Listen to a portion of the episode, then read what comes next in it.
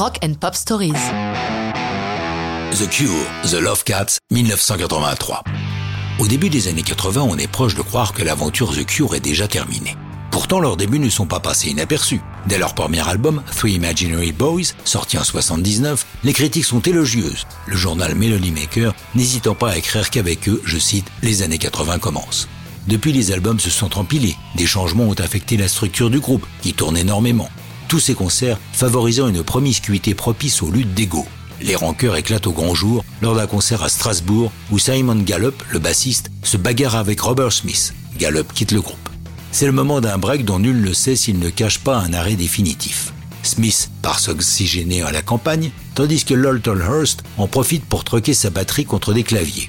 Lol et Robert se retrouvent à l'automne 82 pour un single Let's Go to Bed. Ils surprennent avec ce titre pop.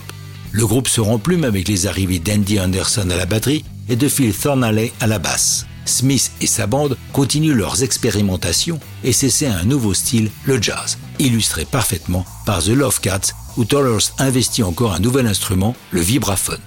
L'enregistrement a lieu à Paris, au studio des Dames. Robert Smith l'a raconté à Christian Févret et Bruno Gaston du magazine Les Inrecuptibles.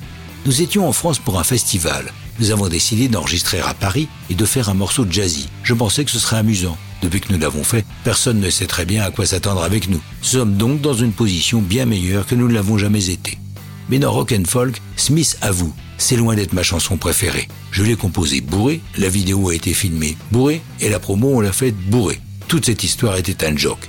Pour le tournage du clip devant la caméra de Tim Pop, leur réalisateur attitré, ils empruntent une grande maison à un agent immobilier assez naïf pour penser qu'ils veulent l'acheter mais ils rendront les clés le lendemain, une fois tournée la vidéo, pleine de chats comme il se doit.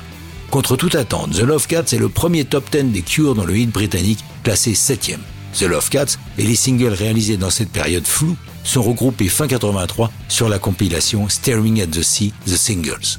Smith ne le sait pas encore, mais bientôt, la Cure Mania va frapper la planète. Mais ça, c'est une autre histoire de rock'n'roll.